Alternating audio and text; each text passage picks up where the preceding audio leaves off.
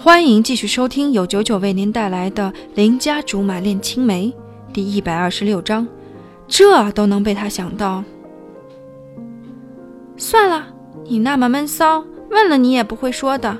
我还是省省力气，回去帮你盯着刁叔叔的公司好了。说到这里，忽然想起之前奇怪的事情，本来就是想跟貂蝉汇报的，后来被董卓的事情一打扰，就没顾上。以我的智商，是判断不出这事要不要紧。那啥，之前我在公司捡到一个 U 盘，里面的内容十分劲爆。此处省略我对内容描述一万字。总之，貂蝉听完之后，表情极其不自然，机械地问我：“So？难道这件事不奇怪吗？什么人那么变态，拍照不拍脸？”那最后拿着照片回忆的时候，是不是也会忘记照片里另一个是谁？岂不是很无趣？他皱着眉头，好像奇怪的不是 U 盘的主人，而是我。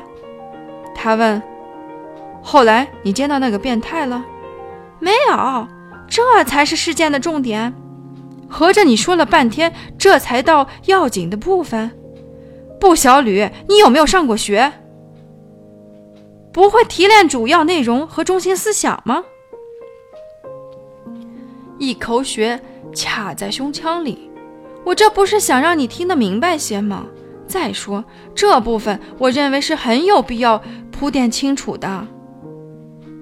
既然他不喜欢看限制级影片，限制级影片，那我只好放映《碟中谍》了。我严肃地说。我贴出失物招领之后，很快就有一个男的给我打了电话，说是 U 盘的主人，还约我见面。哪里知道我等了半天也不见人影儿。后来他打电话说叫我先走，把 U 盘给收银台就行了。我一下子好奇死了，就躲在对面看。果真有个男人去取，可是我看着那个人不是公司的员工，正疑惑呢。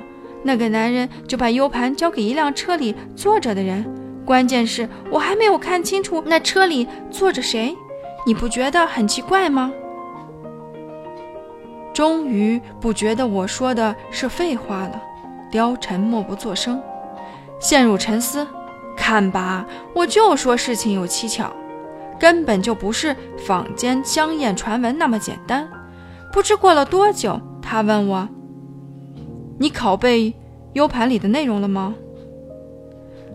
不会是想找我要资料研究研究吧？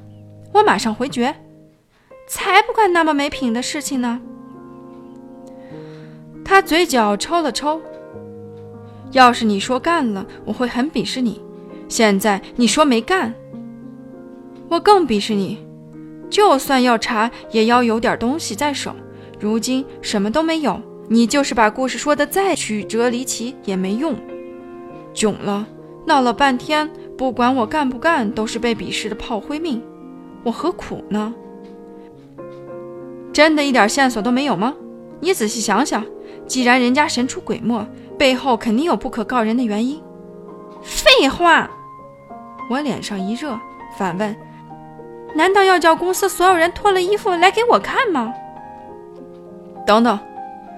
他阻止我长篇大论，脸上闪过精明的神情。他说：“谢谢你提醒了我，不如在公司弄一次免费体检，到时候是人是鬼，马上见分晓。”你确定？这种招他都想得出来，怪人一个。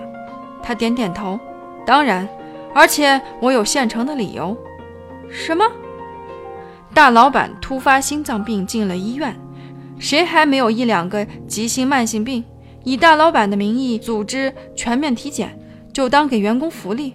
趁这个机会好好查一查，谁不感恩戴德？刁钻，太刁钻了，这也能被他琢磨出来。我发现自己越来越崇拜眼前这个变态了。